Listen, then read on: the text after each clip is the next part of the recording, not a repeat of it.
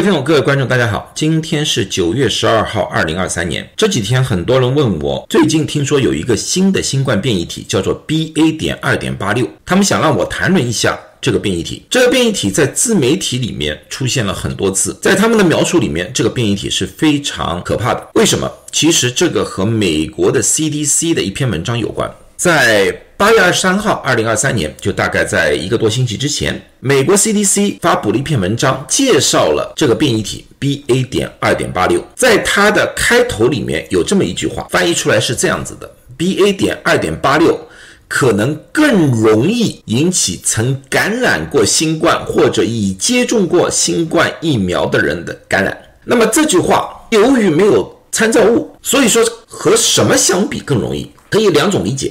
一种理解是和从来没有被感染过的或者从来没有打过疫苗的人来说的话，这个变异体更加容易被感染。另外一个就是和过去的一个变异体，比如说 BA. 点五或者 XBB 的感染，比那些人更加容易感染。到底是哪一种？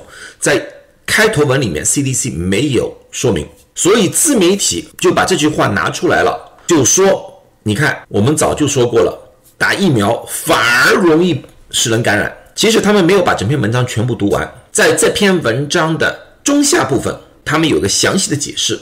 其中一句话，他们说的，与其他最近的变异体相比，该变异体中的大量突变引起了大家的关注，因为大家担心这些突变可以使这个变异体更加容易逃避现有的疫苗。或者以前被感染过而产生的免疫力的能力，所以说他们的对比物并不是说没有被感染过或者说没有打过疫苗的人，他们的对比物是其他的变异体，也就是说它的逃逸能力比其他的变异体强，更加容易被感染。那么为什么会有这样担忧？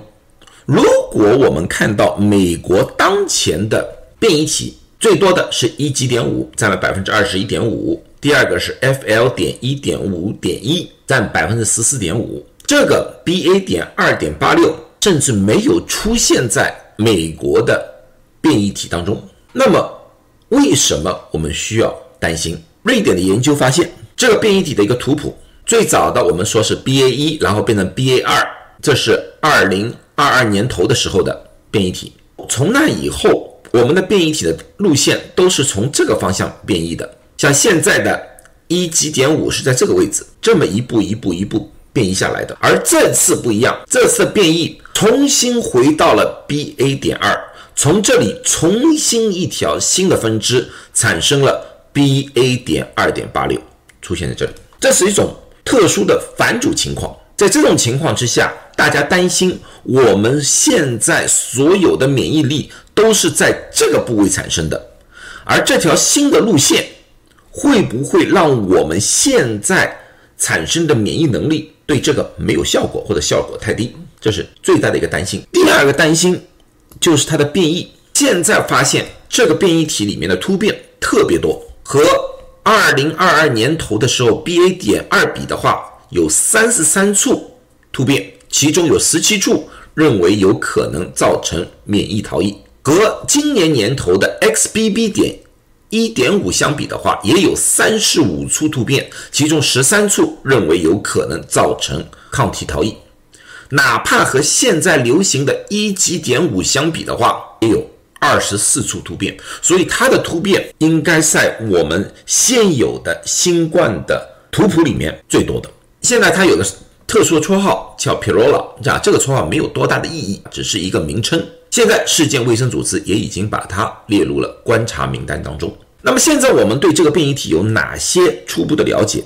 第一个，现在全世界这个变异体已知的数量是非常少的，估计这个变异体大概是在八月份才刚刚出现。虽然如此，现在全世界已经有多个国家发现了这类的案例，包括以色列、丹麦、英国、美国、南非、瑞士、泰国、澳大利亚、日本。和韩国，这个就和过去有些变异体有些不一样。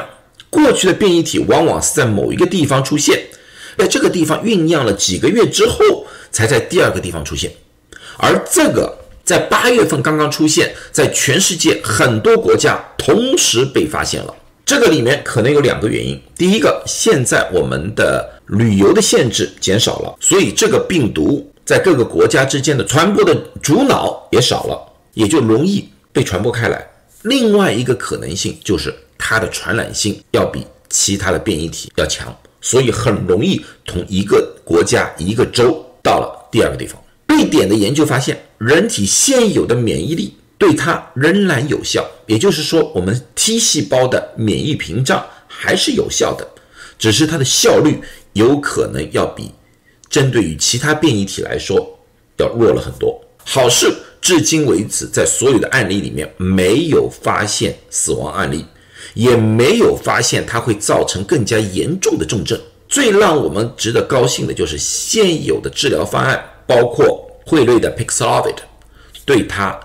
仍然有效。那么有些人问我，听说很快新的疫苗都要出现了，这个疫苗对它有没有效呢？明天我详细的和大家分析。好了，今天就讲到这里，希望大家对这个 BA. 点二点八六有一个认知，小心，但是不需要过多的担心。最后，谢谢大家，祝大家都健康。